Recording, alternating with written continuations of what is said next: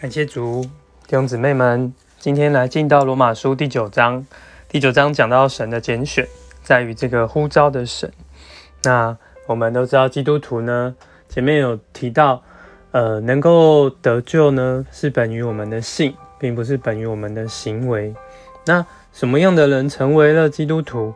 这边来提到，这其实在于神的拣选。那我们从这个第。十十一节这边看见十节就说，对十一节说，只要坚定神拣选人的旨意，不是出于行为，乃是本于那呼召人的。那这边是举了这个利百加他的两个儿子，这样说将来大的要服侍小的说的，就指的是雅各跟他的雅各是弟弟，然后他的哥哥是以扫。那我们知道雅各他的性情并不是非常的好，他还是道德上是有缺陷的，从小就开始抓夺。但是之后神竟将这个长子的名分也是就让他骗走，然后让他一生其实就是在这个被 与神的摔跤的过程。可是我们看见这实在是神的拣选，并不是雅各跟以撒哪一个。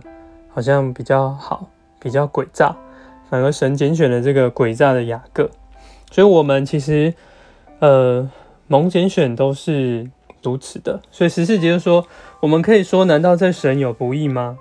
绝对没有，因为神对摩西说，我要向谁施怜悯，就向谁施怜悯；向谁动连续，就向谁动连续。同样，我们的得救也是神向我们施的怜悯。并不是出于我们这个人做了什么好行为，所以神使我们成为基督徒，叫我们得救。其实这样的得救就像是我们去超市看到了一大坨的苹果，然后我们就说我们要买十颗，就从里面挑了十颗。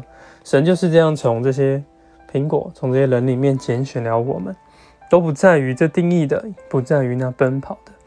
那我们可以说什么吗？对啊。二十节说：“人啊，你竟是谁？竟向神顶嘴？窑匠难道没有权柄，从一团泥拿一块做贵重的器皿，又拿一块做成卑贱的器皿吗？所以神他实在是让我们认识，我们是这样被拣选的。我们要感谢我们的神，谢他是这样施怜悯。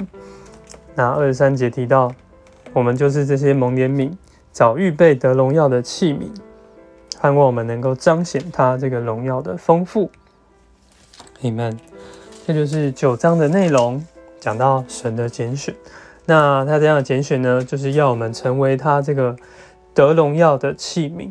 这就是神的拣选与命令。阿门。哦，主耶稣，那我们就用这个二二十三节。作为我们最后的祷告，主啊，主耶稣，谢谢你这样的拣选与预定，使我们成为你贵重的器皿，使我们能够蒙你的怜悯。主啊，今年我们能够做你这样一个荣耀的器皿，够至终被你成全，够彰显你荣耀的丰富。Amen。